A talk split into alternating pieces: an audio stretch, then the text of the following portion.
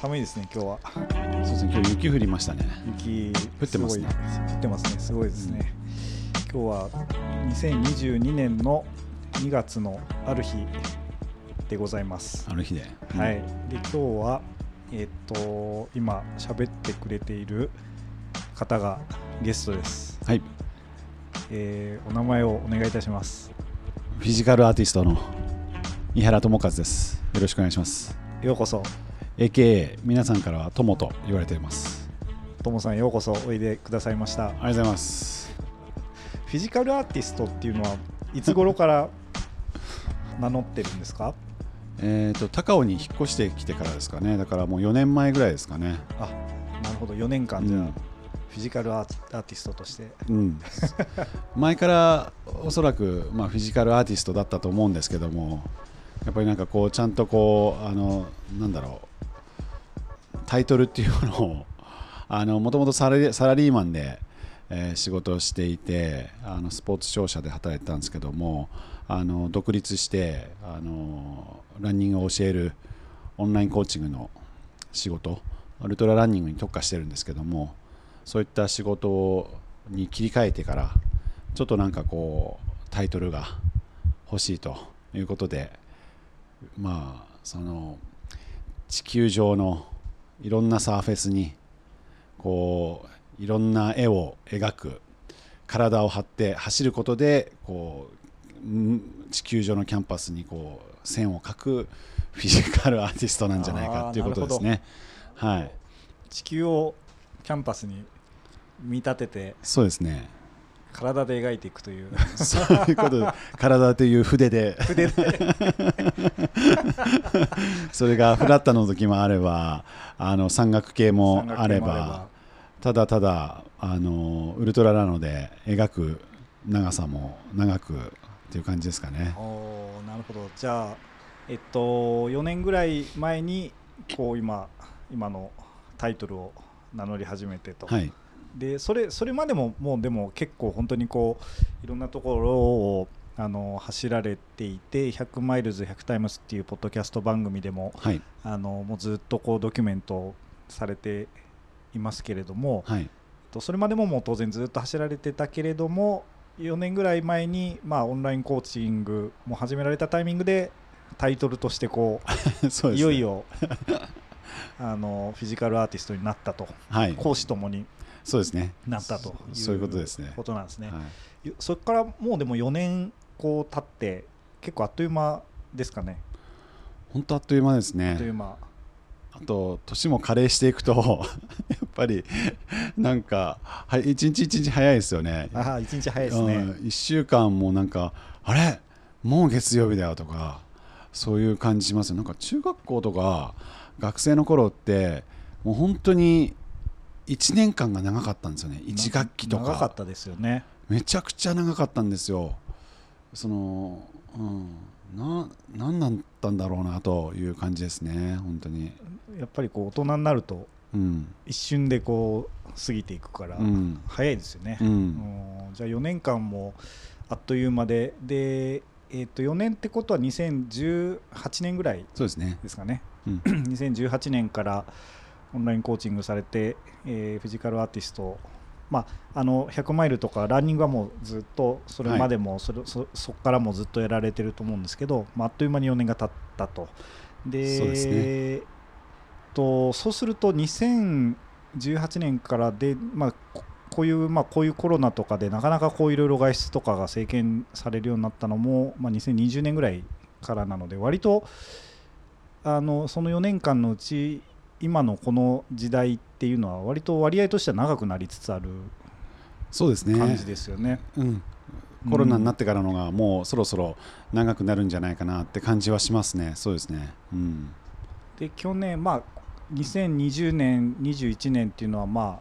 あ、あのそういうわけでレースとかもあんまりこう日本も、まあ、世界もそうかもしれないですけど、まあ、前前みたいにこうどんどんどんどんレースがあってとかっていう感じではない1年間がおそらく去年うん、過ごされてどどうでしたか？去年とか、まあ、一昨年も含めると。そうですね、あのまあ、いろんな時代の変化が見られて、まあ、僕がオンラインコーチングやってたやり始めた当初って、まあ、もちろんコロナはこんな時代が来るなんて 思ってなかったんですけどもあのまずオンラインコーチングって何っていうところから始まったんですよね。あのその言葉も浸透してないですしオンラインでコーチングうんうん、でも何やってんのみたいなところ始まったんですけども、逆にあのコロナになってからオンラインっていうことを知らない人もいないんじゃないかなっていうぐらいな時代になってきたのであのそういった意味ではそのあのオンライン、まあ、僕だけじゃなくて世の中はちょっとあの会社も実際に行かないで Zoom でやったりとか Teams でやったりとかオンラインでやるっていうことが慣れてきた。今まではどうしてもこう人と会わない対面してやらないとなんかちょっと仕事なやった気にならないみたいなそんな風潮がいやオンラインでも全然できるじゃんみたいな感じになってきたのでそういった意味ではあのオンラインコーチングっていう意味はあのちょっとそういった意味ではあの普及普及というかあのあのクライアントさんが増えた面もあったのであのそこは良かったかなと思います。うん。じゃあちょっと時代を先取りしてたというところも あるかもしれないですね。たまたま。たまたま。はい。あの木星社のポッドキャストってあの木星社がやる木曜日の番組で必ずしも木曜日に配信されるわけじゃないんですけど、うん、あのいろんな人に今お話を聞いていてで聞いてくれてる人もあのトレイルランニングをあまり知らない人とか、うん、まあ、本が大好きな人とか、うん、えっと、ランニングしたことない人とかあとまあ当然ランニングをする人もいっぱいいるんですけどあの結構今日は、えー、いろんな人が聞いてくれてると思います。でえっと、ともさんの概略を説明すると100マイルというトレイルランニングを100回人生でまずは走ろうと決めているランニングアーティストフィジカルアーティスト、はい、フィジカルアーティストの人ですっていうのがまずあの概略正しいですかね。はい、はい、そうですね。で100マイルっていうのはマラソンを4回分ぐらいの距離で、えーと、トレイルランニングなので、まあ、山とかあのいわゆるロードのマラソンじゃない山とかいろんなこう地形のところを走ったりするっていう、うん、でしかも日本だけじゃなくて世界中いろんなところに走るところがあるというそういうスポーツですかね。そうですね。はい。マラソンで言えばフォーマラソンズっていう感じ で160キロなので、はい。っていう、まあ、ちょっとそういう面白い、えっと、スポーツを、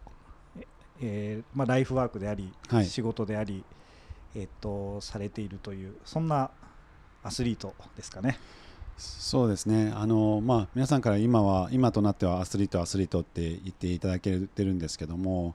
あのその当初2008年にランニングを始めた時は体重も98キロありましたしランニングとは無縁の えっと人種でしたし性格も含めて。ですけどその遡ること2008年にあの当時あのそのアメアスポーツというスポーツ商社の会社に入った時に、えー、と僕は IT として入社したんですけどもあの、まあ、仕事は IT なのであのだけども会社はあのスポーツマンとかスポーツウーマンとかやっぱり過去にあのオリンピック出た人もいればそういった人たちがあの仕事をしてる、まあ、全員が全員そういうわけじゃないんですけどもあのそういった方が多くてなんか社風としてあのトレーニングするっていうのは当たり前だよねみたいな。で僕も、まあ、98キロありましたけどもともとそんなあのトレーニングとか運動が嫌いってわけではなくてあの学生の頃はサッカーやってましたしあの走ることもすごく好きであのなんだろうあの学生の頃リレーの選抜にもなって、まあ、あの得意な方ではあったんですよ。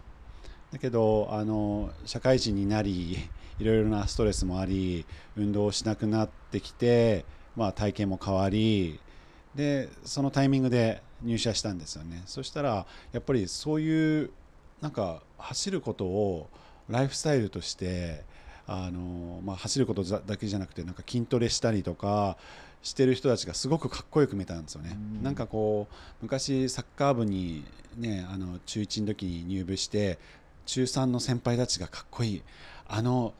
試合に出るためのあのユニフォーム絶対自分が3年生になったら着たいあの人たちみたいになりたいようなそんな刺激が舞い降りてきたというかそういう人たちを見るような目で僕も見てじゃあちょっと僕も運動し始めようかなっていうところであの社内で毎年展示会をやってるんですけどもそこであのダイエットをする企画があったんですね。でお前デブだからやれよって 言われてもってこいの題材じゃないかとあのでそこから走り始めたんですよね。走り始めたっていうよりももう本当に歩くことが精一杯だったんであのそこから始まりで結構僕は性格的にあのなんだろう熱し熱しやすいんでだからなんかこうはまるとなんかどうもうまあ、なんだろうな狂狂牛なんかなんだろう牛のように狂 牛狂牛って言うんでしたっけ？あのブルブル？闘牛みたいな。闘牛闘牛みたいになんかあそこに行けっつったらザーって行くみたいな性格なんでそこからあの走って、まあ、最初はトレうちのうちはトレッドミルとかスポーツジムにね、あるようなマシーンとか取り扱ってた事業部だったんでうちのマシーン使って1日5キロ歩いたり走ったりしてあのその体重を落とす BMI を落とすあのコンテストで、まあ、優勝したんですよね。あ7キロ優勝したんですはい。ね、それがきっかけでなんかこう走ることが億劫だったのがライフスタイルとなりああなんかこれなんか楽しいなっていうなんか朝顔洗うような感覚だったんです。最初はもう嫌で嫌でしょうがなかった時もあるんですけどもそれがなんか自然になってそしたら今度は違った目標ないかなって思った時にその社内に貼ってあったトレイルランニングの大会マダラオフォレストトレイルっていう今でも石川博之さんがやってる大会なんですけどもこれお前これ目指せよっつって俺もやるからって先輩に言われてで15キロの大会を目指すところからまああの今日までの話は割合しますけどそこからもう今でも夢中に走り続けた結果職業も変わってしまい あのーっていうような状況ですかね、うんうん走り続けてると。走り続けて今に至ると。うん、そうですね。もう10年とかはい。あのトレッドミルで走ってからもうそれぐらい全然経っている。14年ぐらい経ちましたかね。14年ぐらい経って、うん。あー結構そこもあっという間ですかね。ね。振り返ると。うん。あのーその頃からかなり、まあ、トレッドミルで最初こう走ったことななかった時にトレッドミルで走ってから今100マイルっていうこう距離を走るようになって今59回59回。100マイルっていうのを完走してるはいんですよね。で、えっと、リタイアしたりとか、はい。そういうのも含めると、まあ、もっともっとこのトライはもっといっぱいしているっていうのが今の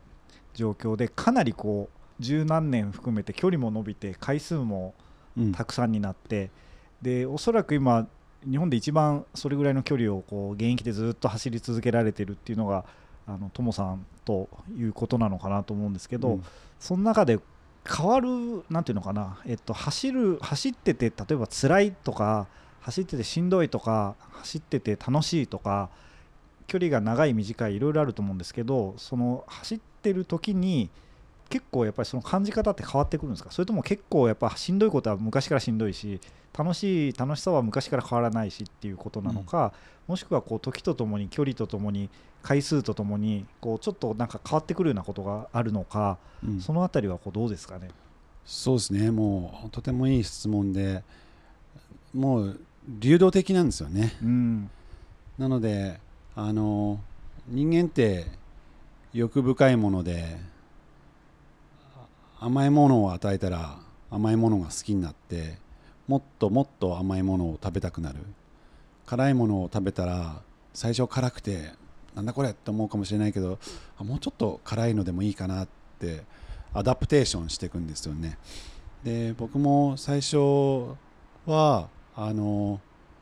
距離は短かったんですけどもこう長くなってくるとあの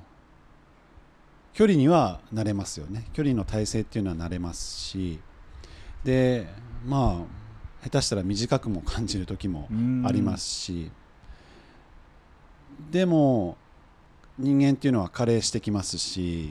そうすると前みたいにトレーニングも冷たくなってきたりとか体が壊れやすくなったりとかあと時代が時が経てばこう気持ち的なメンタル的にも変わってきますしだから一概に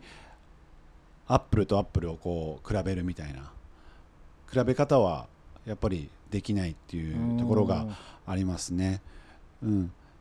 ちょっとあの話が分かりづらくなっちゃったかもしれないんですけどでもそこが面白いとこなのかなっていうなんか本当にあのこのウルトラってまあ、難しいんですよね。本当に長いといろんなことが起きるんですよね。短い距離だと起きないことも起きりうる。あの10キロで豆はできないかもできなかったのに40キロになったら豆になりでその40キロの豆が今度80キロで潰れで今度100キロになったら血がもう皮ごと取れちゃってそれが今度痛くてあの走れなくなってフォームが変わってしまってあの走り方も変わるんで機械的に。そうすると他の豆じゃなかったところが 痛くなったりとかあとはやっぱり距離が160キロだと24時間で終える時もあれば大半の人たちはあのそのコースの山岳によっても48時間かかってしまったり72時間かかってしまったりっていうこともあるんでそうすると今度、えー、食べなきゃいけないですし寝なきゃいけないですし あの走りながら。だからなんかいろんなことがあるのでいろんなハプニングがあるのでだからハプニングって正直嬉しいハプニングバースデーパーティーみたいなハッピーバースデーみたいな嬉しいハプニングもあれば大体ウルトラナコのハプニングって辛いことがハプニングだと思うんですよね、うん、だから毎回あの僕も59本走ってじゃあ一番良かったのはどれかっつったらあのなんだろうこれっていうのがないですよね。あのああの毎回毎回課題があって、うん、毎回じゃあ次はうまく走ろうと思うからもう一回チャレンジするってまた60本目を走るんですけどもだから延々と続くというかだからなんかうすうす気づいてるんですけど100マイル100回やろうとしていてやった先の100マイルで完璧な100マイルでしたかって言われたら101本目走ってみないと分かりませんっていう 答えになるんじゃないかなって思います。うすうす気づいてるんです。もう気づいているということなんですねでもあの先ほどのじゃあどれが一番今までの僕の100マイルで一番良かったですかって言ったら僕は一番失敗した一番苦しかったエンジェレスクレストっていうレースが一番良かったと思います。なんでかって言ったら本当に苦しかったし本当にもう何回も何回もやめようと思ったしでもそれそのもうどん底になった気持ちを奮い立たせて絶対ゴールに行くんだっっていう気持ちになった10分後にまた挫折してということを繰り返して本当深い深いなんか本当にあの井戸の中をずっと掘っていくような気持ちで続けてきて本当に最後もう1マイルだけよ99マイル地点であと1マイル行けばいいんだよって言った時の見えた光の日差しをこう手を差し伸べるようにして掴んだあのバックはやっぱり一番僕にとってウルトラランナーとして今この位置にいるにはあの経験なくしてはいなかったと思います。はい、なるほど。一番じゃあ苦しかったそのレースがこうすごく印象に残ってるっていうことなんですね。だから流動的ってこう最初におっしゃったところで完璧にいく時もあれば、うん、今みたいなエンジェルズクレスト100マイルのレースみたいにこう本当に苦しくて最後こう光が差すようなこともあれば、うん、体調が悪い時もあれば、はい、いい時もあればってやっぱり全部違う経験ってことなんですね、だからあの変わるったこと変わらなかったことっていうよりも毎回だから逆に言うと全部違って変わっているっていうことがすごくあるんですかね、うん、だからあの同じエンジェルスクレストを今走れって言われたら走ったらめっちゃ成功させる自信はあります。なぜかって言ったらあの時に大きな課題がいっぱいあって失敗したわけなんですけどもそこら辺の失敗した理由も今は分かってますしあの当時は分かってなかった。うん。無謀にもうただ単に俺はもうここまで14回ぐらい100マイル走ってるし失敗するはずがないし若いし健康だし超トレーニングしてきたし前回の大会は5位だったから今回はもうぶっちぎりで優勝だみたいなそんな鼻息荒かった気持ちなんですね。だからあの今の自分と比べその当時の自分を比べたら今の自分より勝っているものは過去の自分は持ってますしでもあの過去の自分よりも今は僕は能力的にとか経験値的にとかトラブルソルビング的には経験値は上回ってるんですね。だからあの同じ自分でも比べあのまあたらればになっちゃえば、まあ、比べられるかもしれないけど本当その流動的っていうのは、うん。本当にそうやって動いてるんだなと思います。今だったら全然あの当時の自分に、いやいやいや君全然 こそりゃ失敗するでしょみたいなあの話で失敗してるんで、はい、その時はなんかやっぱりこういイケイケっていう感じのこともいっぱいあったしあとは気候もやっぱり暑かったとか、はい。そういうこうあのレース自体がなかなかタフなうん、ものだったっていうそういうこともあるんですかね。そうですね、うん。あの本当にあのとても暑いレースであのカリフォルニアのあのロスからあの内陸にちょっと入って、えー、と2時間ぐらい車で走らせてあの山の方に行くんですけどもそこからこう町の海の方にどんどんどんどん降りていくレースなんですね。ですごく暑くてあの日本ではないような暑さ。あの度数的にはもう同じ度数かもしれないんですけどもすごくドライであの日本だと汗をかくと絶対 T シャツとか濡れるじゃないですか。あっちの暑いのってもう常に T シャツがカラッカラなんですよね。だから下手したらああ俺汗かいてないんじゃ。ないかっていうふうに錯覚するぐらいの暑さなんですね。本当にあの2時間経ったら鼻毛伸びてんじゃないかっていうぐらい 暑いっていうかそんなことは物理的にないかもしれないんですけどでもそのぐらい全暑い然違う気候なんですね。うんうん、うんですね。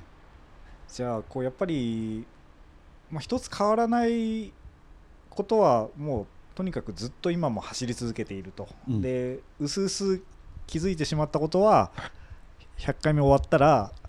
101回目走ってみないと分かんないなっておそらく言っちゃいそうだと。いう、まあ、変わらないことはとにかくやっぱずっと走り続けてるってことなんですね。はい。その毎回毎回毎年いろんなその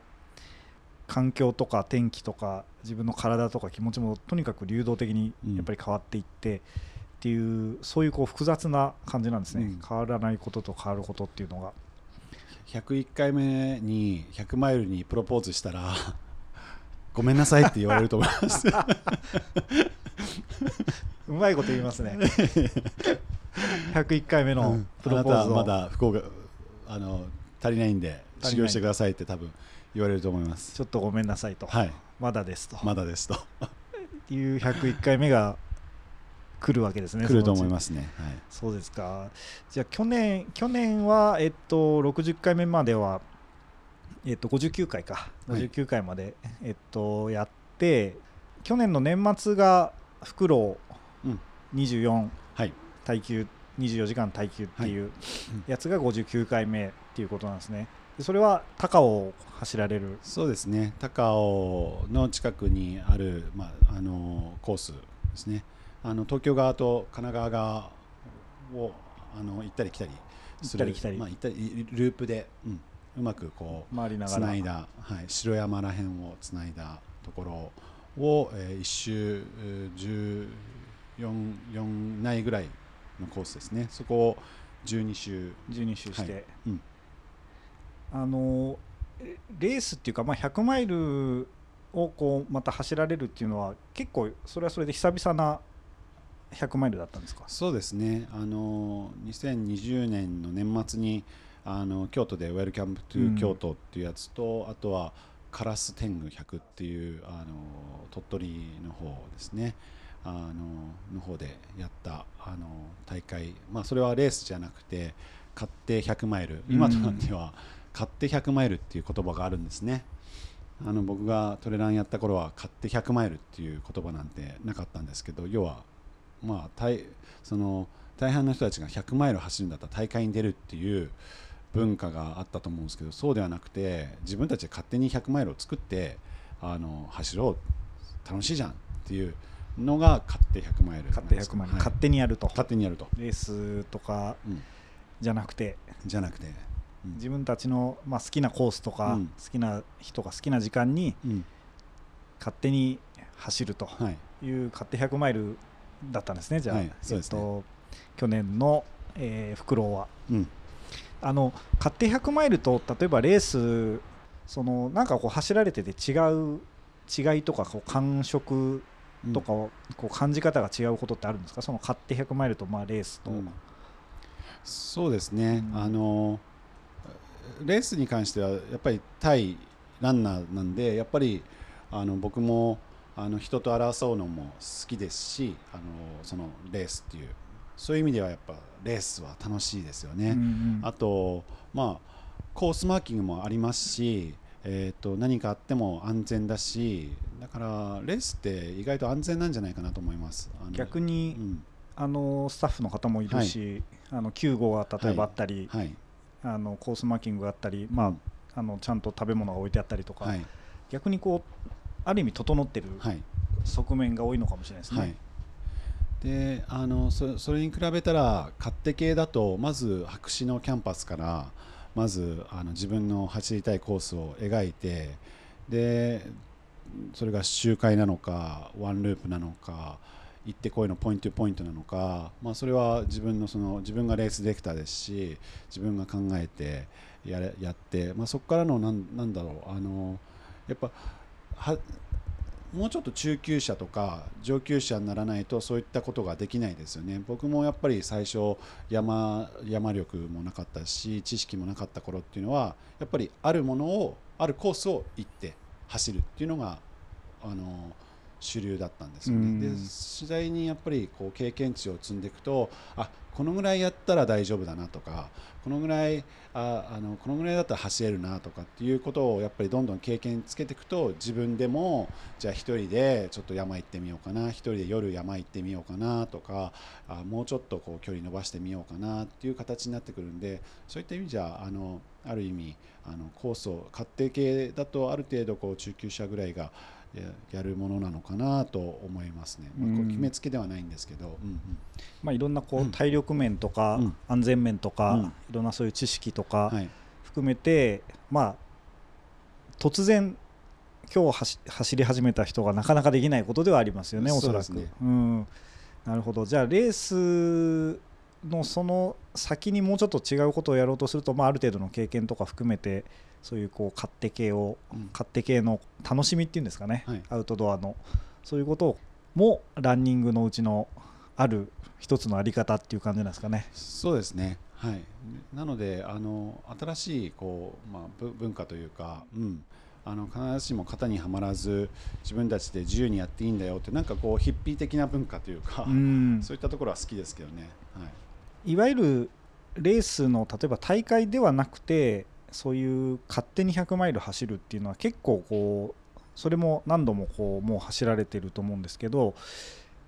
一番印象に残ってるこう勝手に走った100マイルってどういうのがありますか？あの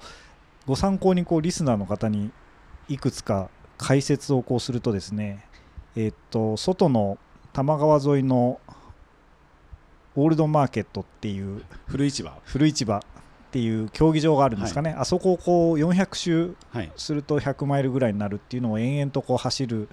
のをやったりとかあと TTK100 うん。あれはもう本当に山岳というかはい、ああの山ですよね。高尾から、えっと笠取山、笠取山の方にこうい行って戻ってくるっていうような、まあ、本当にこう山の中をずっと進み続けるようなものがあったりとか、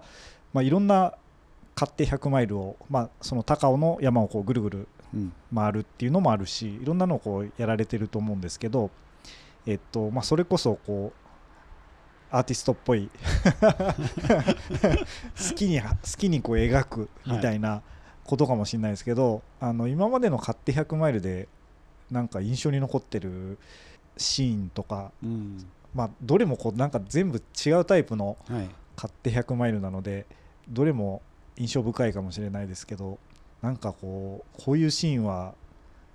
勝手に走らないと体験できなかったなとかそういうものってどういうものがありますか、一つあのランニング・ウィス・アウト・ムービングっていうあのトレッドミルで やった100マイルがあったんですけど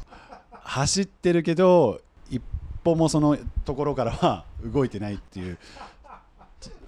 ランニング・ウィズ・アウト・ムービングなんか走って進まないことがもはい。うランニングだっていうはい。不思議なはい。状況ですね、それ、はい。それはトレッドミルを延々100マイル走るったっていうことですね。それ何時間ぐらいかかって？それは20時間ぐらいだったと思います。20時間。はい、20時間じゃあ、えっと、トレッドミルの上を走りっぱなしってことですよね。そうですね。はい。それはもう本当にあのエイドステーションで止まるみたいな感じの止まったりはせずに、エイドはずっと横にテーブルがあったんでそこがずっとエイドあるあのそういったメリットがあるんですよ。トレッドミルの100マイルはエイドがずっと横にあるっていう。いつでもエイド、いつでもエイド。はい、メリット。しかないですね。あーうん。でも、本当にじゃあ普通のレースみたいに立ち止まるっていうことがない。そうですね。100マイルってことね。走り止まるっていう。走り止まるっていうのがない。そうですね。あじゃあ本当にもう終わりから最後までずっと。あもちろんトイレとかもあトイレとか、あはいそっか。そっかそういうのはありつつ、それ以外はもうずっとはい。走り続けた100マイルっていう、ランニング・ウィズ・アウト・ムービングっていう、はい。それも結構印象的でしたね。なんかその時はやっぱりどうしても同じフォームで走り続けなきゃいけないんで、うん。あの同じところその靴の中で同じところが擦れて豆ができたっていうトラブルが発生してそれはあの靴を切りましたね、あーうん。靴をハサミで切って、はい、あの当たるところをもうそうですね。だからもう本当になんかこう、えー、とす靴のあの指先の部分がない オープンカーみたいな感じ。ですね。でうん。走り続けたっていう,、そうでパイロットが見えてるような状見えてる態っていう、中の、うん、豆でそこで擦れるんだったら擦れるとこを切ってしまえと、うん、俺には止まる理由を止まることはそのまずあのなんです。やめるっていうのが選択肢になかないないんで痛くないためにどうするかっていうことですね。ああその時はそのシューズはじゃあいもうそれ一足で切って最後までいった感じなんですか？そうですね。はい。あそうなんですね、うん。ちなみにその時はこうどういうものをこう横に置いて飲んだり食べたりとかして走ったんですか？そうですね。あのいろんなあの、まあ、飲み物は水からそういったスポーツ飲料からで、まあ、ジェルもあればフルーツもあればおにぎり系もあればなんかいろいろとあの試させていただきましたね。じゃあいろんなものを食べながら20時間ぐらいうんうん。トレッドミルを動かなかったと。そうですね。あのトレッドミルにあの幸いあのテレビがの機能があったのでネットフリックスであの同じ映画を4回見ました。ちちなみに何を見たんですか？あのバークレーマラソンっていうあバークレーマラソンのあのドキュメンタリー。ネットフリックスで The, The Race That Eats the Youngs っていうあのタイトルなんですけどそれをずっと4回見て4回、はい。見てこう過ごしたっていう。過ごしたっていう感じですね。はいトレッドミルで100マイルを走ろうって思ったのはこうななんで思ったんですか？そうですね。あの当時やっぱり100マイルももうあの20弱ぐらい走っていてなんかもう100マイルもこう100マイル100マイルタイムスということもコミットしてやってましたしその中で100マイルが本当に3度の飯よりも好きというかでいろんな100マイル、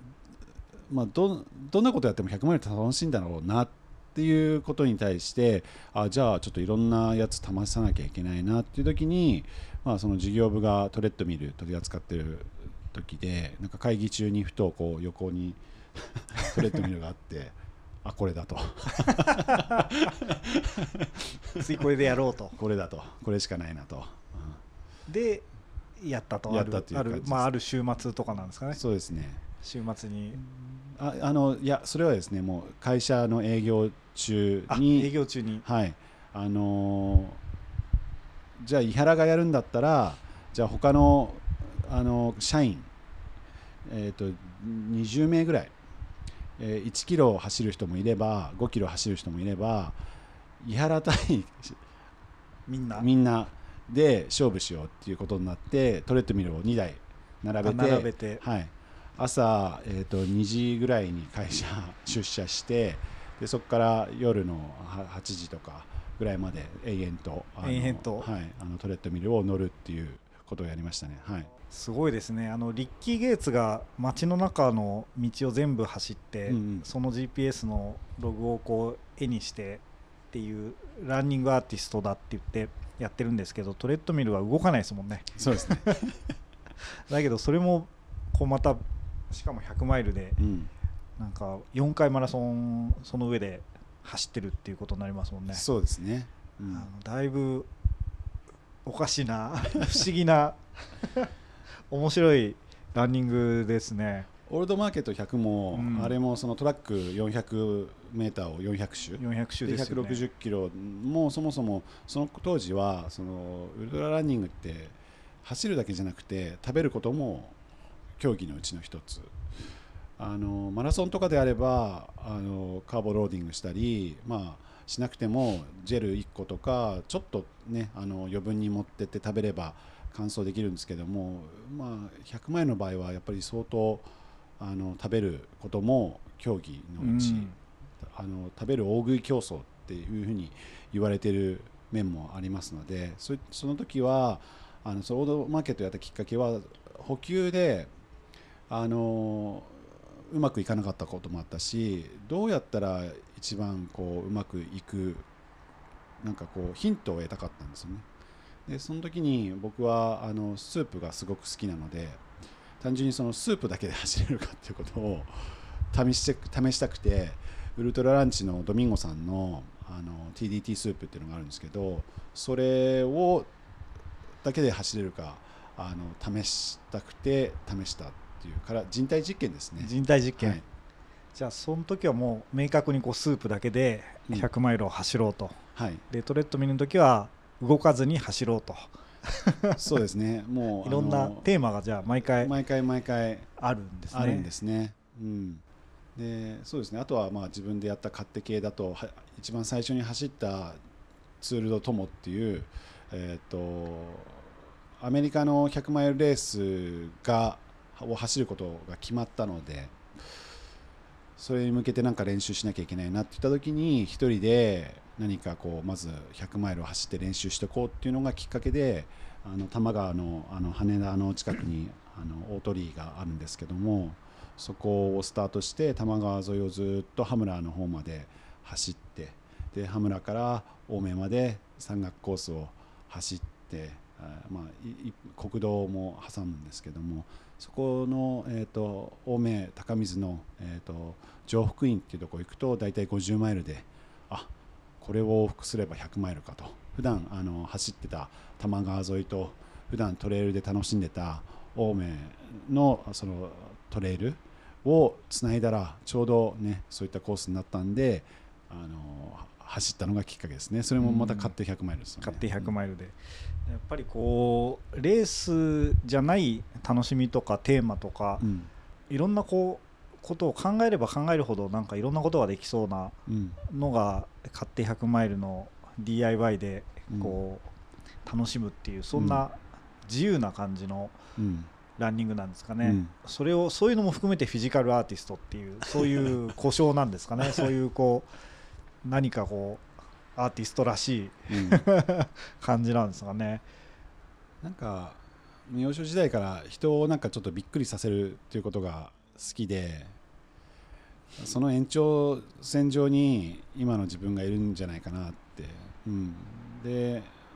まあ、ウルトラにおいてはあのまあかどんどん過酷になっていくし距離も伸びてたりやっぱり一個ハードルをクリアするともうちょっとこう違った難しさを欲しくなってしまうっていうようななんかこう棒高跳びをやってるようなイメージで常にこう一つ1メーター乗りジャンプできたら今度は1メーター20センチに挑戦しよう1メーター20センチがダメだったら1メーター30センチに挑戦しようっていうなんかこう終わりなきゴールに向かってどんだけ自分がバーを上げられるのかっていうことをやってるような気がしますけどね。うんなんかもうそれが常にしかも流動的に毎回こういろんな、うん。いろんな違いがあるっていう、うん。こう終わらない楽しみをはい。っていうことですね。あのウルトラトレイルランニングって、まあ、世界中にいっぱいこうレースがあったりとかいろんな風に、まあ、同じくこういろんなところで勝手にいろいろみんな走ってたりする人もいっぱいいると思うんですけどちょっとこう聞いていただいている人にあの参考にこうざーっと言うとですねいっぱいこうあの日本でも海外でもいろんな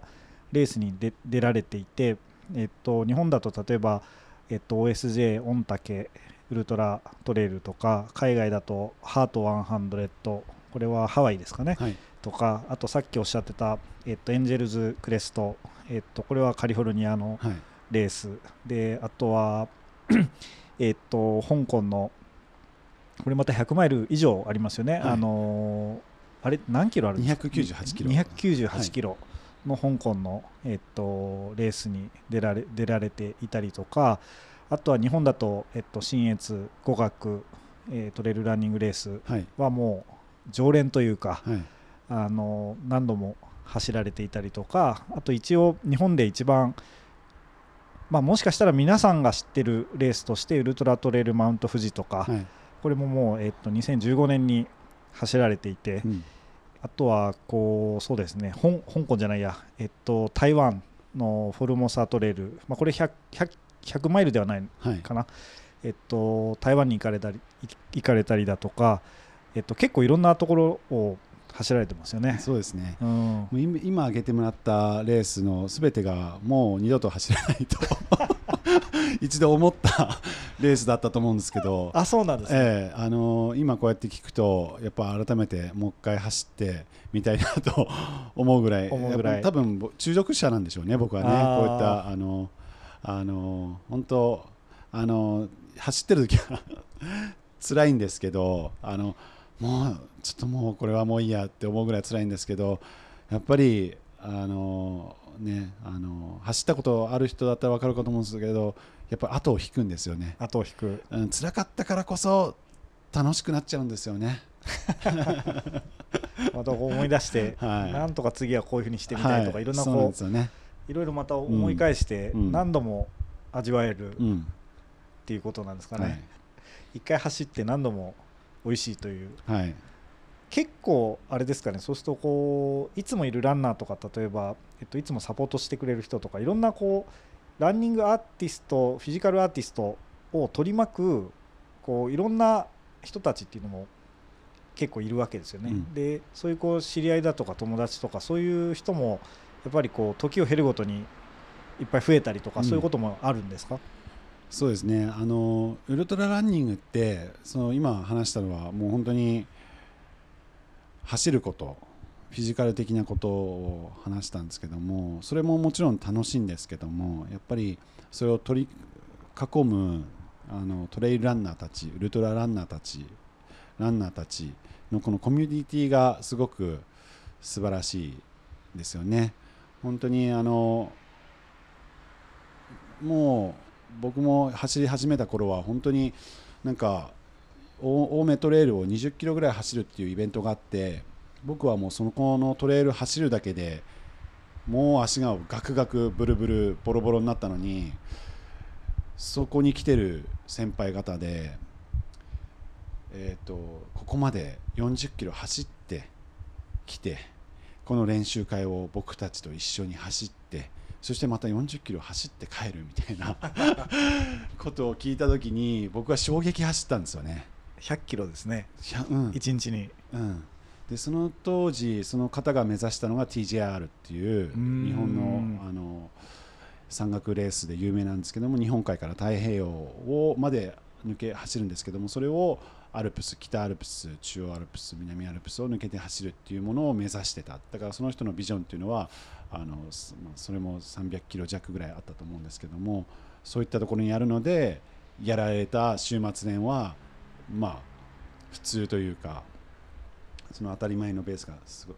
だそういったすごい人たちにも魅了されてきましたしあの怪我してしまった時に治療してくれた人たちもいればいろんなアドバイスを経験を生かしてアドバイスをくれた人たちもいればあのレース会場で、ね、レース中にできた仲間もいれば走るなんかランニングイベント行って友達になった方もいればあの今となっては僕はコーチをやらさせてもらってるので生徒さんもいれば本当いろんなきっかけでいろんな人と出会ってきたんですけどもみんなみんな本当走ることがすごく好きででそういった人たちがいるこのコミュニティっていうのは本当にあのなんだろうあの人種ある一種の人種というか日本人とかアメリカ人とかっていう人種がいたとしたら我々はランナーっていう名の人種であの自分のその言葉とか違くても肌の色が違くても生まれてきた環境違くてもでも走ることで同じ人種っていうようなそういったコミュニティがすごく好きですね。うん、ランナー人種の中にもいっぱい、うん。いますもんね、はい、あのあの本当いろんな人いますね、うん、あの買って100マイルとか DIY とか、まあ、レース自体もあのいろんな本当にコースプロファイルが違ったりするし、うんうん、天候も違うしこう同じ時が1回もないと思うんですけど、はい、DIY でもいろんな形でやってる人もいるしさっきこうちらっとおっしゃったトランスジャパンアルプスレースとかああいう本当に長くてこう、山岳レースみたいなものもあるし、あのなんかこう想像がつかないことがまだいっぱいありそうな感じがしますよね。はい、あのスポーツの分野的にまだ浅いと思うんですよね。あのランニング競技はいろいろとあのいろんな競技もあるんですけどもオリンピック競技もあれば我々のこれやってるウルトラランニングって結構マイナーな方だと思うんですよねだからやってきた、えーと人も少ないですしそれをなんだろう今だったらブログにするなり本にするなり、えーと、ポッドキャストにするなりっていう情報が少ないんですよね。だからまさに我々は結構意外とその先駆先駆者先駆者ではないんですけども、うん、その今後100年200年やっていく中ではかなりこの分野では先駆者最初の方のじゃないかなと思いますね。じゃああと歴史的にこう、うん。未来の人たちが振り返った時に、うん、なんかトレッドミルで走ってた人はいたらしいよと。とか、うん、なんかいろんなこうトライを、はい、あの時代の人はやってたよっていうふうにこう、うん、みんなが思ってくれるかもしれないですよね。今我々が思う成功セオリーっていうのは20年後30年後え全然間違ってるじゃんっ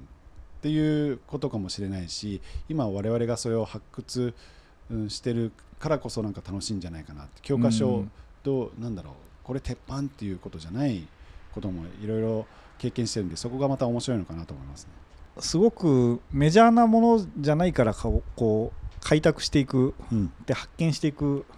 面白さがいっぱいあるっていうのはすごくありそうですよね。うん、TDT ってこうツールド友っていうことであの、まあ、一つの DIY の100マイルのランニングっていうのでこうほぼライフワークでおそらく、うん、あの毎年あの開催されてると思うんですけどその走る以外のこともやられてますよね。その例えばチャリティーだとか自分はこう例えばフィジカルアーティストとしてランニングをしながらいろんなことを開拓して面白いこといっぱいやってると。でその反面こういろんな世界を回られてる中で、えーと、いろんなものもこう見られていてあのその辺りはこう最近はどんな活動をされてるんですか？TDT とか直近だと。そうですね TDT だとあのそただ単にあの走って終わりだとなんかこうやっててなんかこうしっくりこなかったんですよね。でその当時僕はあの今のコーチになるコーチングやる前はえーと、結構アジアとかヨーロッパとかアメリカとかすごくあの出張する機会が多くてそれであのアジアのあの結構貧しい国とかを行った時にだから僕がねこうやって貧しいって言ったら彼らとしては貧貧しくねえよって 思うかもしれないんですけどそれ勝手にお世話だよって思うかもしれないんですけどあまりにもその日本の文化とあっちのあの目の前に広がる当時僕の娘のさくらが、生まれた当時で本当に3歳ぐらいしか変わらない子がもう裸で、ね、路上でなんか売って生活費稼いでその日暮らしみたいなそんなことを目にした時結構僕は衝撃だったんですよね。でなんかこうかわいそうって思っちゃいけないかもしれないんですけどかわいそうなんかしてあげたいなと思ったんですよね。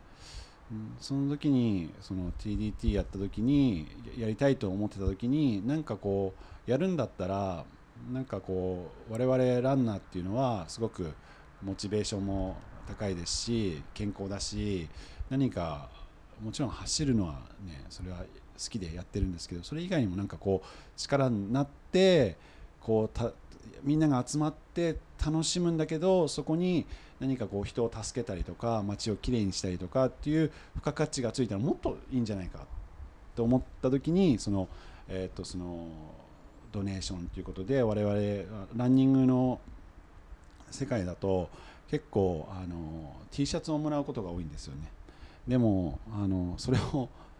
何回もレース出てると着ないんですよね。いっぱいたくさん余っちゃうん余っですよね。ちゃって、うん。うん。でそうなそういうのも自分も経験した時になんかこうねせっかくなので速乾性だしも物もいいしなんかこうあげられないかなと思ってそういった T シャツを集めて参加者から募ってそれでインドに送ったりフィリピンに送ったりあのしました、うんうん。であとはあのやっぱり普段街歩いても日本って綺麗な方なんですけどもやっぱりゴミとか落ちてるしそういったあのクリーンナップ自分の身の回り普段走ってる公園でもいいですしっていうのを、えー、とクリーンナップしてそれをゴミ拾ってよと写真僕に送ってくれたら、まあ、そのドネーションとクリーンナップがそのレギュレーションで走っていいよっていうようなうんルール付けをしました。それはもうじゃあずっと今もはい、続いて、はいでこれからもこうややられていくっていう活動なんですねはい、そうですね。なんかこうお聞きしてるとトレイルランニングとかそのランナー人種で面白いなって思うのが自分が走るとか強くなるっていうことが当然すごく楽しいし例えば記録を出すことも素晴らしいあの楽しさがあるし、えっと、100マイルを走れるようになることもすごくこう達成感のあるあの素晴らしいことだっていうのがある一方その自分以外のことにこう目を向けていくとか例えば自分の走る山をきれいにしようとか、えー、と T シャツが余るからこうドネーションにしてみようとかこう自分以外のことにこう目を向ける方っていうのがトモさんも含めてたくさんすごくいるなっていうのがあのすごくあの特徴的というかこの人種の。うん。で、まあ、このじこの人種じゃなくても本当にこういろんな方がそんな風にこういろんなところにこう目を配りながらあの社会は動いてると思うんですけど、特にこうなんかまああの近しいランナー人種だとそういうことって結構多いんだろうなと思っててで海外の例えばハート100だとかそういうこいろんなコミュニティがこう海外にもあると思うんですけどこうトモさんからご覧になってこうやっぱり海外でもそういう活動っていうのはすごく盛んに行われてることですかね？うん、そうですねあのチャリティーとかドネーションっていうのはあのやっぱりアメリカとかあのちょっとヨーロッパは僕レース出たことないのでちょっとわからないんですけどアメリカに関してはそういったあの活動は本当に日常的に行われていることですね、うん、なのでそういった大先輩方も見ながらやっぱりすごく素敵な文化だからやっぱり日本でもやりたいなっていうふうにあのいただいたヒントっていうのはたくさんありますね。はい、あの一方でそのと本当のまあトモさんもそうですけど本当のトップアスリートの方とか、うんこう見てるとやっぱこうそれはそれでものすごいパフォーマンスを発揮してる瞬間を見れるのってすごい刺激を受けるあの本当のトップアスリートが本気で走ってるその瞬間ってやっぱ見るとすごいですよね。なんかこうちょっと通常とは違ったそういうパフォーマンスで本当にこうすごいっていうこととかあとそういう走りながら全然こう別のなんか勝手にレースをやってみようとか、うん。こう別のことを考えるとかみんなのために何かやろうよとかっていうこういろんな広がりがあるっていうちょっとそういうところも含めてこうちょっと違うところっていうのがやっぱりすごく特徴的な感じがすごくしますね、うん。なんかうん。アーティストですね。ちっちゃなあのまだコミュニティというかあの本当にわからないです。あの陸上で短距離やってる方がいたとしたら週末のレースでウサイン・ボルトが横で走ってる同じスタート地点で走ってるってことはないと思うんですよね。でもウルトラランニングの世界だとあのトップ選手が横で同じレース走ってるよ。おお折り返してきてめっちゃ速いなみたいなことは垣間見れるっていうのはすごくあのそのマイナースポーツのいいところだし、あのはい僕が好きなところでもありますね。うん。うん、まあメジャーも面白いしやっぱマイナーもマイナーで面白いところがあの、ね、あのメリットデメリットおそらくあると思うんですけども、うん、僕はやっぱりこのマイナーなことがなんか性格的にも合ってるんですかね、うん、好き好きですね。うん。今年はあの、まあ、2022年ということであの木星社は2月22日生まれなんであの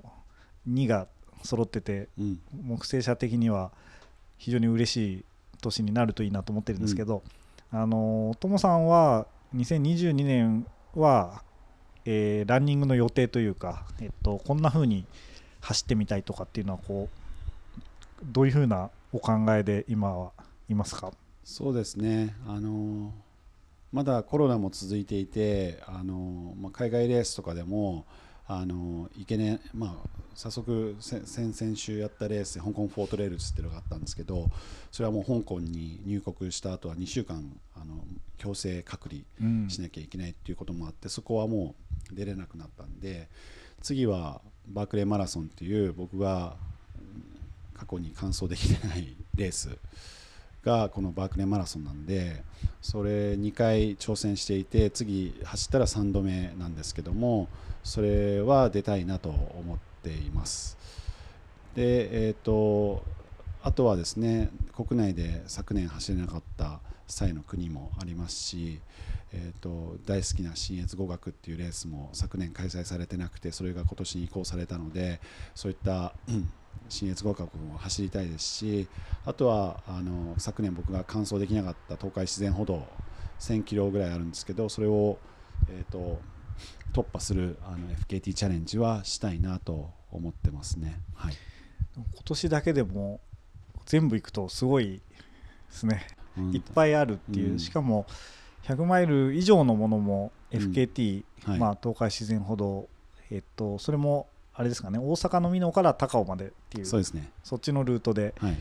1100キロぐらいそうですね。あるんですかねうんだからそれを1回走っても100マイル1回とカウントする ね 本当は100マイル何本分かあるけど、はあの走ったトライとしては1っていうそうですね。100マイルプラスアルファです、ね。プラスアルファ、プラスアルファの方が長いですか。アルファプラス100マイル。アルファプラス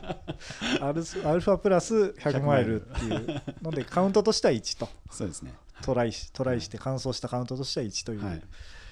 えーっと非常におかしい カウントが繰り広げられるのが今年の秋っていうことですね。そうですね。はいはい。あのーやっぱりこうまだ完走まあトライはしたけどまだ完走コンプリートはしてないものとして、うん。今おっしゃったバークレーマラソンうん。100マイルの、えっと、レースだとか、えっと、FKT とかあの1000キロのものとかいろいろあると思うんですけどどういう準備とかその100マイル普通に走るときとやっぱ違う準備とか、あのー全然100マイル以上の距離があるものだったりとか完走したことのない想像がつかないものっていうのもいっぱいあると思うんですけど、はい。まあ、その食べるものとかフィジカルとか、まあ、メンタルの部分とか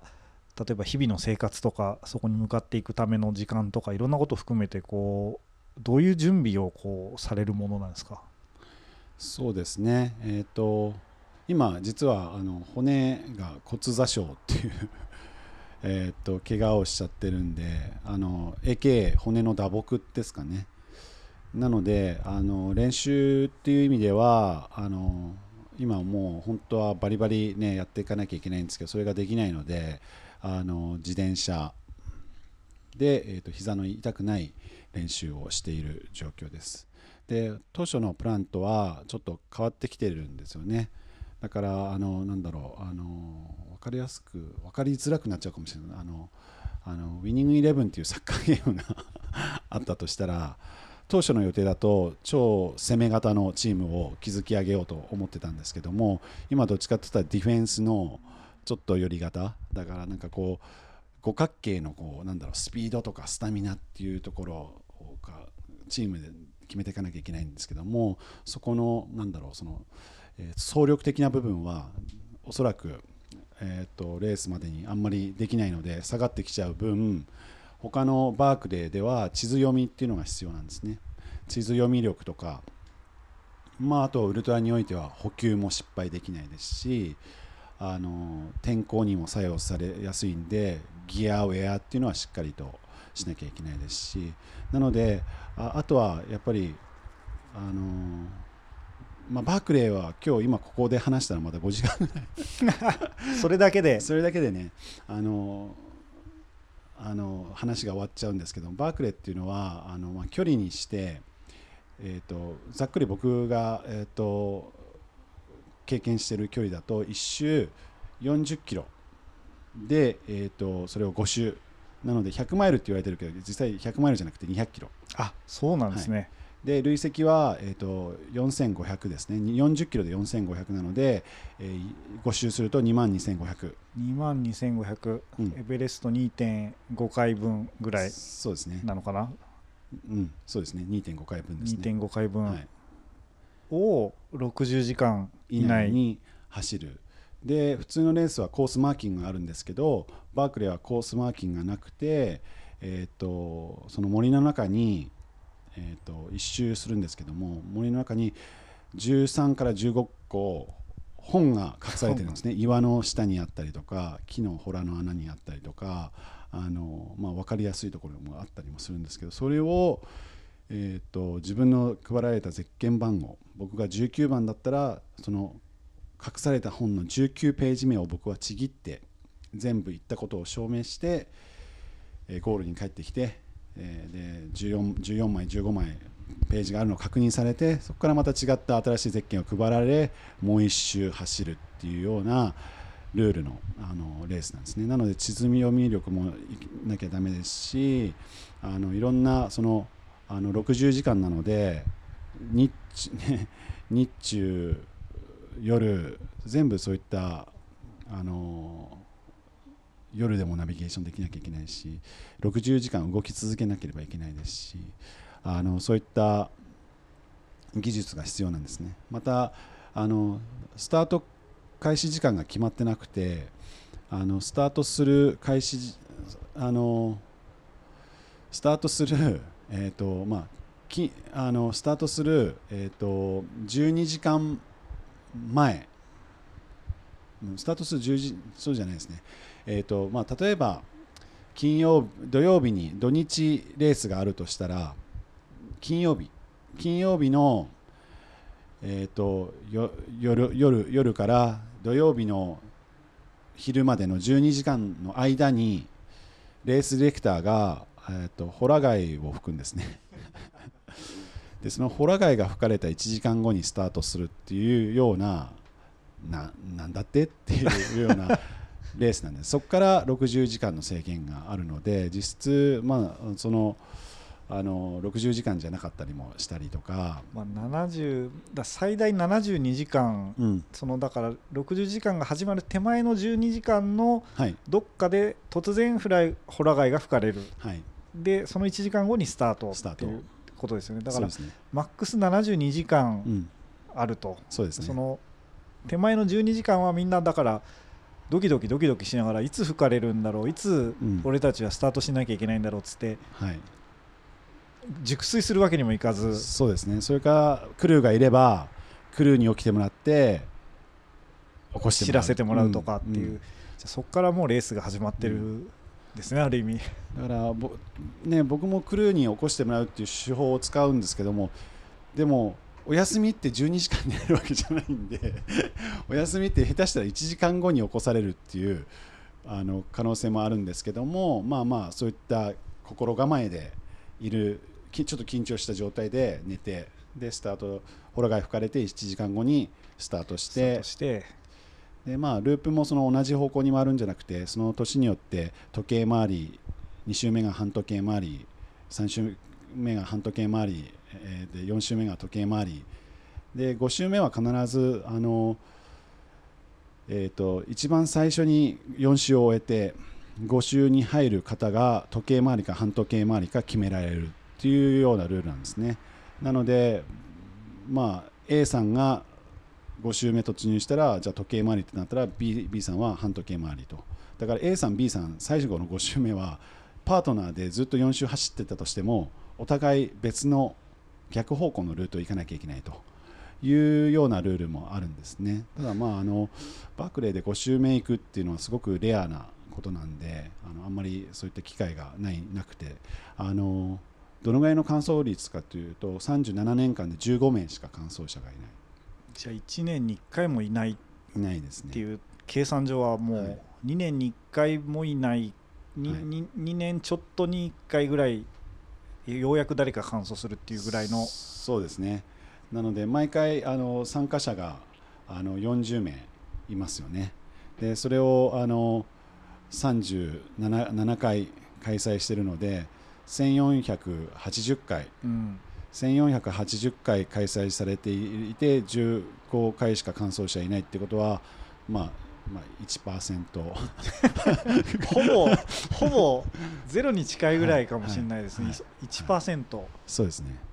今まで過去遡って今まで全部トータルすると1%の完走率、はい。すごいですね。それでいつ始まるかもわからないし終わりは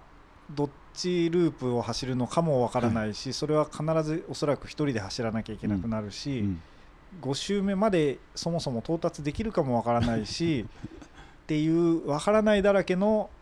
そうですねレースっていうのがバイバークレーマラソンっていうそれが完走に至ったら、あのーなかなかこう貴重な 100人に1人もいないってことですもんね。うんあの2000最後に完走者出たのが2017年にジョン・ケリーっていうアメリカ人だったんですけども18、19完走者。僕は18、19出て完走者いなかったですし20年はコロナで中止。で21年昨年も完走者出なかった。なのでもうご20 18、19、20、21 20だから4年間キャリーオーバーされた。なんかこうロト6のキャリーオーバーで 当たったらでかいぞみたいなそんな状態になってるってことですね。ああ、うん。すごいですね、なかなか本当に奇妙な、あのーさっきそのレースじゃなくて DIY で勝手100マイルで勝手に走るといろいろこう自由で、うん。レースはある意味もしかしたら安全でみたいな話ありましたけど、バークレーマラソンってレースだけど全然安全じゃないっていう むしろものすごいはい。不確定要素ばっかりの、はい。ものすごいレースですね。だからもうレースとかレースとかじゃないですねも僕もあの2回走ったんですけど なんで死者が出なかったんだって思うぐらいのところ走りますからね。うああそう本当に危ないところありますからね。あそうなんですね。ただこのレースってあのまたあのレースもすごく今話したように特徴的なんですけどもエントリー方法も特徴的であのエントリー方法が謎っていう謎って分からないっていうわからないところからスタートしなきゃいけないですね。で探さないといけない探さなきゃいけないで、まあ、それを探していくとああのまずレースディレクターに、えー、とカレンダーの1年のカレンダーの中である日のある時間に決まった時間があるんでそこの時になぜ私がバークレーマラソンを走らなきゃいけないかっていうエッセイを書くんですね。それをそのちょうどその何時何分何秒にポチって押して送らなきゃいけない。そのそこの時間も決まってるんですねす。ね。その時間がないつかっていうのもし探っていかないと分からなくて、はい。でエッセイをまあ英語で、はい。あの書いて、はい。レースディレクターに、はい。でそれメールでこうパッとはい。送ると。それがえっとまずはじゃあ第一歩というかまずそこまでに行き、はい。そこまで行き着かなきゃいけないと、はい。ランナーの人は。でそれはそもそもどうやってやるかもわからないとこからはい。やっていくっていうそういうエントリーなんですね。僕も2017年に、えーあ2016年に初めて送ったんですね。あのこの日じゃないよっていう返信が来ました。間違ってたっていう。違ったっていう。違ってたんですね君違うよと。き君違うよと。それであのでもそのバークレー出たいんだったらそのバークレーに出るためのシード権の得られるあのそのレースレーカーがやってるバークレーフォールクラシックっていうレースがあるんです。9月にやってるんですけど。それで優勝したらあのシードだから出なよって言われたんですよ。じゃあ行くよ行くよと。エントリーの日は間違えたけど。間違えたけど。間違えたけどそっち側があるんだったらそれ行くよと、行くよとでそれもバークレーの,、ね、あの結構ああのコースもカバーしてるんでそれもいい経験になるから分かった行くよと。で行って僕は結果2位だったんです。あ2位だったんですね、うん、でその時にレースディレクターにこの日にエントリーなんだよっていうのを教えてもらったんです。あ現地に行って、はい。バークレーフォールクラシックっていう、まあ、もう一個別のやつを走って,、はい。前哨戦みたいなやつを走って、はい。はい。で2位になって優勝できなかったんだけどうんっていう,、ようなお話をしたら、はい、いやまあエントリーこの日だからと、はい、そこで教えてくれたと。くれたと。そういうやつなんですね、はい。それでその日にエントリーをまあしたら、まあ、認めまあアメリカまでわざわざ日本人が 行ったっていうのを認めてくれたのかそれで2018年のエントリーが決まったんです、ね、決まってでそこからこう今に至るバークレーへのトライっていうのが、まあ、2回ですかね。二回ですね。2回繰り返されてで今年、まああのーコロナとか怪我とかいろんなことをこうもしうまくいけば、うん。今年3回目のトライを3回目のトライでするとはい。いうのが今年なんですね。はい。いやーどうなることやらなんかこうこのポッドキャストは当然ながらここで終わるんですけど、今日はあのもう多分聞いてる人あれどうなったんだろうどうなったので、うん。多分こうずっと多分謎のままあのバークレーってなんだろうなっていうとこから始まってこう、うん。走るっていうポッドキャストで言ってた人がいるけどその人どうなったんだろうなって多分みんなずっと 答えのないままみんな多分しばらくは過ごす,、うん。過ごすことになると思うんですけど、それがじゃあまあ今年の3月ぐらいにこう走られて、うん。まあ願わくば何年かぶりに完走者にこうなれると面白いですね。そうですね、うん、まああの冒頭で流動的っていう話もしたんですけども僕も失敗してきて今回走れた3回目なんですけども成長もしてる反反面今は故障であの走れないっていうところにもいるんですけども3回目になるんでもちろん経験値も、ね、増えたしであの能力的に過去2回に上回る自分もいるし、えー体力的には下回る自分もいるんですけどもあのそれが楽しいんですよね、うん、もちろんレースとかで1位2位優勝最下位っていう物差しの結構我々の生活ってそういった指標があるじゃないですか。えーとまあ、ランニング以外にもなんかそうあの物差し。暑い寒いとか。高い低いとか。1位ビリとか。そういった物差しがあるんですけども。僕がこのバークレーじゃなくてもそのウルトラにおいて面白い指標っていうのが僕自身にしかわからない指標。その物差しで見ると今回行く価値あるのかなと。うん。世間体でいう1位2位とかそういった指標でいくとおそらく分が悪いと思います。今年はバークレーの開催される年も、えー、といつもより3週間早くて今雪があるあるしバークレーはあのその技術的にどんな整っても天候でが左右されて悪天候の時には完走者が出ないっていうあのもう歴史があるんで。そういう意味じゃ僕じゃなくても僕だけじゃなくて残りの39名のランナーも分が悪いと思うんです。でもなんでそのその分が悪いのに挑戦するのかって言ったらやっぱり分が悪いからこそ得られる経験。その時に花が咲かなくてもそこで経験することによって5年後10年後に花が咲くためのヒントや経験値っていうものがあると思うんですね。だからそういう意味じゃ僕は今怪我してますしでも3回目だし経験してきたし、えーとまあ、天気が悪いしなんかいろいろあるんですけどもうその流動的に動いてる中で2022年は僕にとってもみんなにとっても一生に1回なんですよ。で2022年のバークレーマラソンも一生に1回なんですよね。だから、まあ、ちょっとこの膝の状況がどうなるか分かんないんですけど痛みさえなければそこに行ってその時にしか見えない景色仲間レースディレクター全て経験して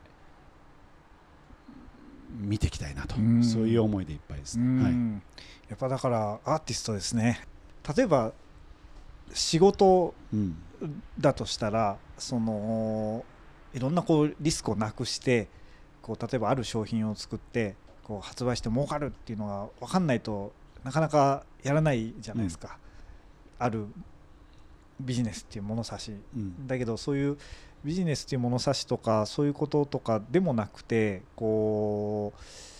ういろんないわゆる外の物差しっていうのを全部取り払って、うん、アーティストとしての自分という物差しで見ると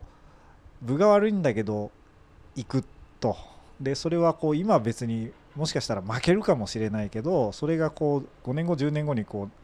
なんかまた面白いことになるかなって思うのってこうなんかこうやっぱりこう通常の物差しじゃないところのこう目線で走りに行くっていうのはすごいなんかアーティスティックな面白いあり方ですよね。きっと、うん、やっぱこうお伺いしてるとレースでもレースじゃなくてもこうかなり流動的に物事がこう移り変わっていくっていう、まあ、自分も含めて自分の体とか気持ちとかいろんなことも含めて流動的に移り変わっていく中で今あえて面白いことをやるとか今そこの景色を見れるのは今しかないとかっていうそこをこうあのパッとこうキャプチャーしようとしてるっていうのはなんかすごくこう通常の人にはできないというかやっぱりこうそういうアーティストの人にしかできないようなことなのかもしれないですね。で逆にできない我々とかから見てるとやっぱそういうアーティストがいてくれることによって自分はできないんだけどやっぱりこう夢を見せてもらえるというかそういうところもあると思うのでなんかバークレーのことを聞いてる僕らもすごい楽しみになってきますよね。あの、うん、トモさんもこう自分で走られるのですごい楽しみだとは思うんですけど、うん、こっち側もなんかこうそういうのがあるんだなってこう分かるのがなんかやっぱ面白いですね。うん、あの見る側聞く側もこう、なんかアーティスティックじゃないとなんかいけないなと思って、はい。面白い面白いものが見たいです。本当だったらなんかもうあもうこれ以上最強の自分だし最高の状態で臨みたいっていうことはしたいですよ、それはね、うんうん、でもなんとなくなんかそんな人間って欲深いんでそんな状態に絶対ならないんだろうなっていう。もうその完璧をある意味こう待ち望んでてもなかなかそれは来ないくてその時間を逃してしまうよりは、うん、そもそも完璧じゃないとするとそこの流動的な中でいかにベストを尽くすかっていうような、うん、そういうことなんですかね。うん、なんか失敗が、ま、待ち望んでるから楽しいっていう考えの方がいいかなっていう、うんうんうん、なんか失敗する前提で いくかもしれないけどでもそれをなんか乗り越え全てがなんかうまくいったら今頃やってないと思うんですよね。あうん、なんか毎回難しいし解読できないようなパズルみたいで。でもじゃあちょっと左かダメだったら右からちょっと挑戦してみてみたいな、うん、うん、なんかいろいろそういうふうに自分が乗り越えられそうで乗り越えられないようなものだから面白いのかなって思いますね。うん。なんかこうあの子供の頃からサッカーとか好きでやっぱりこうサッカー選手とか見てるとやっぱりこう自分とは違ってやっぱりものすごく完璧な心技体全て揃っててえっとすごくこう常にベストなのがやっぱこうトップの人たちだってこう僕なんかすごく思ってたんですけど今日のお話聞くとやっぱこうランナーともさんとか他のこうトップのアスリートの方いっぱいいますけどやっぱこうスピードも体力もこうメンタル面も全然もういつも完璧で整っているのかなと思うこともやっぱあるんですよね。あのあの普通まあ、いわゆるかっこ普通のランナーからすると。だけど今お聞きしてると怪我もするしどうなるかなって分かんないなってバークレーのことも思ってるしでその中でもこう行ってみようって思うっていうようなことをこう言ってるのを聞くとなんか身近に感じますね。ますます不思議な感じに思いますね。あのレースとかバークレーマラソンもそうなのかもしれないですけどやればやるほど考えれば考えるほど分からなくなっていくっていうあの経験とか回数は重ねるんだけど完走しない限りやっぱ分からないものであり続けると思うんですけどそのランナーっていうかアーティストというかまあ面白いですねそういう存在なんですね。このポッドキャストはこうどういう反響が来るか楽しみですね。あの読者とかリスナーの方はぜひこう井原智和さんのあのインスタにメッセージとか木星社のインスタにメッセージでこう感想をぜひいただけると面白いかもしれないですね。うん、最近あのそのバークレーマラソンのラズっていう人が言ってた言葉ですごく、えーと、勇気得られた言葉があるんでちょっとシェアしていいですか？お願いします。あの、まあ、英語だったんですけど日本語にすると成功は所有するものではありません、うん、常に借りているのです。毎日挑戦し続けることで借りてるステータスを維持できるのです。要は成功っていうのは例えば家賃アパートとかマンションとかを毎月家賃払うじゃないですか。家賃払うことで住めるじゃないですか。家賃を払わなかったら追い出されてしまうじゃないですか。成功っていうのはそれと同じで努力し続けないと成功は所有できないんです。なので常に借りてるのです。毎日。毎月毎月家賃を払って成功っていうステータスを所有するためには汗水垂らして仕事して家賃を払わなきゃいけないんです。だから本当に僕もこれを聞いて、まあ、年取ってもあの努力し続けてあの走り続けたいなって思った言葉ですね。なんかやり続けてないとこう見えてこない景色とかっていうのも、はい、あのきっとあるでしょうし、うん、あのゴールが見えないという あの進み続けて進み続けるためのこうなんかやっぱり体力とかいろんなことがないと、はい、あのたどり着かないということですね。うん、ああ面白いですね。あのえっと本の紹介コーナーっていうのがあってですね、はい、本の紹介っていうか、えっと、最近読んだ本もしくは結構好きな本とか好きな言葉っていうそんなコーナーが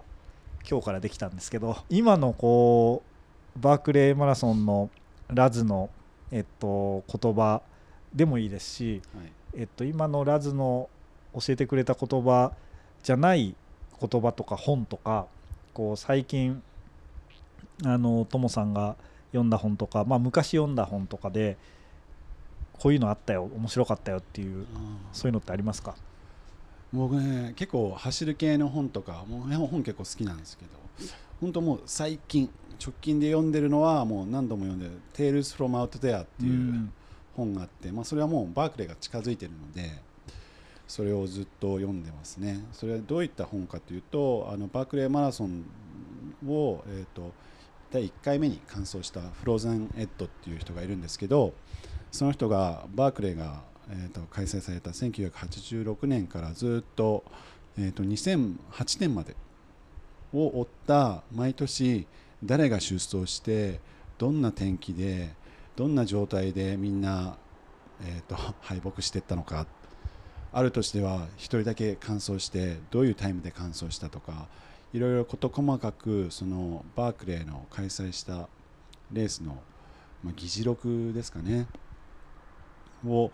えー、描いた本があるんですけどもそれをやっぱり読むことで今はもう僕はそのトレーニングが今全然できてないんで先ほど言ってた磨どこを自分が今の状態で磨けるかって言ったらもう一回その本を読み返して自分がその物語の中に入っていってそのそのフローズンエッドが経験した、えーと、経験を本にした物中に物語に僕が入っていっていかにも僕がそのとこその年にいるような感覚で本を読んでそれを脳にインプットする。っていう意味でやっぱりあの、うん、や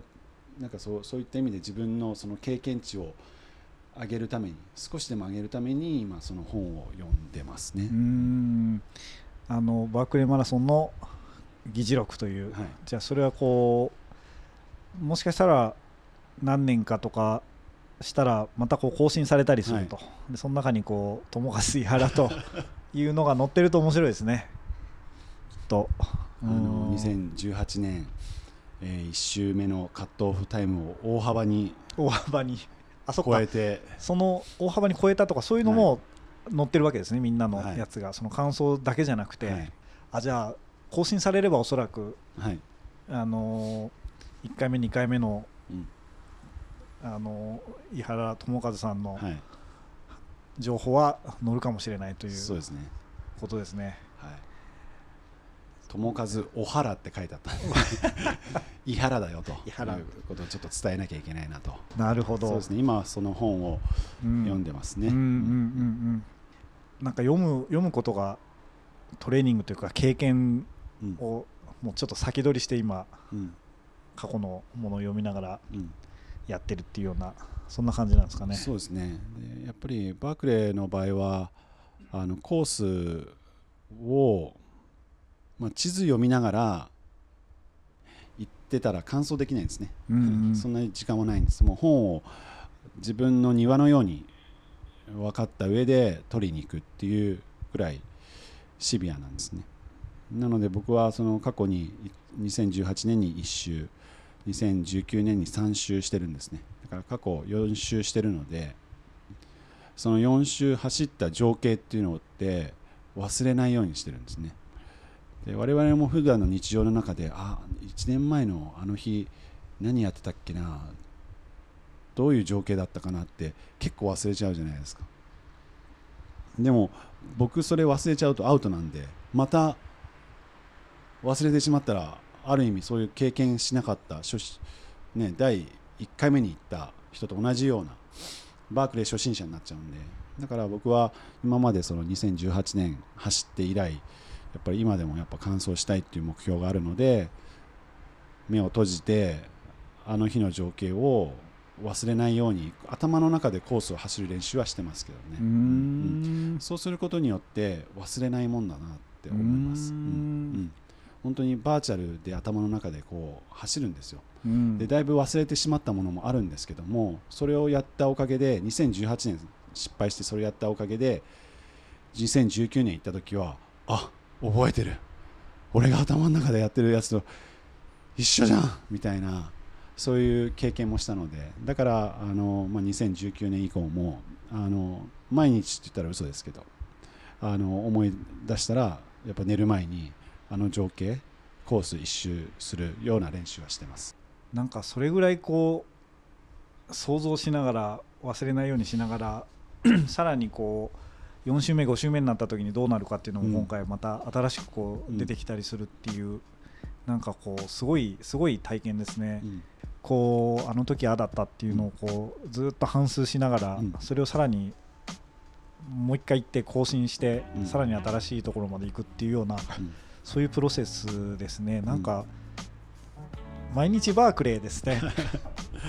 そうなんです。バークレーってねあの時計とか GPS とかそういった電子機器は持っちゃいけないんで、うん。ね、もうそんなナビとか持っていけばあの全然マップ見なくてもいいんででそういった記録を残しておけば過去のデータとしてもう一回振り返られるんですけどそういったことが一切できないうんレースなので、うん。なのでもう本当にマニュアルに自分の頭に刻み込んでいくしかないんですよね。うんで完走者が出ると毎年難しくなるっていうレースなのでだんだんだんだんそこがやっぱりじゃあい第1回目15人完走してますけど今が過去最高のバークラーで一番難しい。だから4年もキャリーオーバーされてるのかもしれないですけどね。じゃあ誰かまあともさんなのか誰かが完走するとまた来年さらに。お前バーを上げやがって。難しくし難易度がやがっ高くなるってなるかもしれないですね。なかなか簡単なことはないけど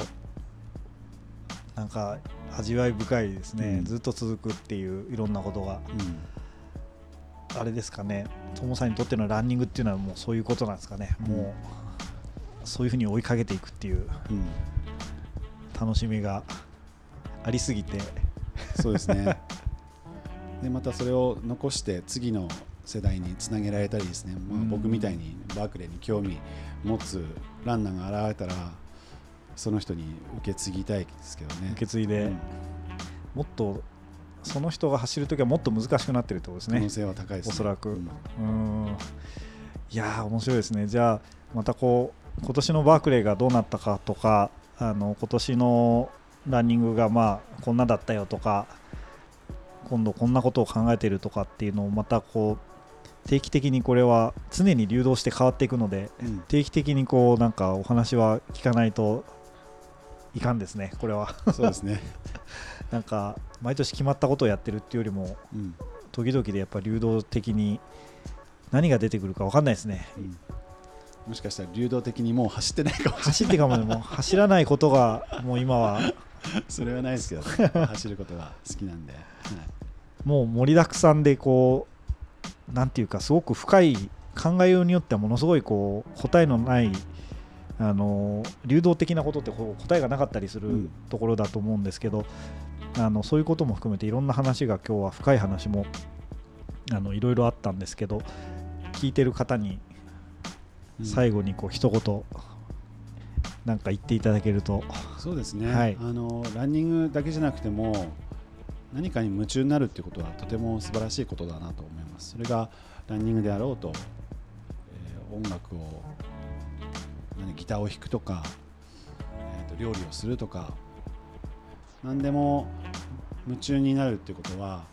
あのいいと思います。だから何でもいいので人生において何か夢中になるものをぜひ見つけてほしいなと。でその夢中になるものってもう人にもう話さなくていいよって言われても話したくなっちゃうし興味で勉強したくなるしそれを極めたくなるしもっと上手くなりたいとかなってくるんですよね。そうなってくるとこれは俺は負けないよ。俺はこれすごい自信あるから負けないよ。っていう気持ちになってくるんですよね。でそうすると何か人生において一つだけでもこう自信を持てるものがあるっていうのはとても素晴らしいことだと思うんですよ。それは自分の自信にもなるしもしかしたらそういったランニング以外に夢中になったことがあったとしたらそそこはそれはそれはそれでそこのコミュニティがあってまたそこでネットワークができてつな人とつながってっていう出会いもあると思うので何か何でもいいので夢中になるものを見つけてくださいありがとうございます。あの今日はとても長い間いろんな話を聞かせていただいてありがとうございます。あのまた感想とか来たらお伝えしますので、ああの皆さんぜひえーっと井原智和選手に感想とか応援のコメントとかあの募集しますので、はいはい。じゃあどうも今日はありがとうございました。ありがとうございましたはい。Thursday, vocalizing emotions.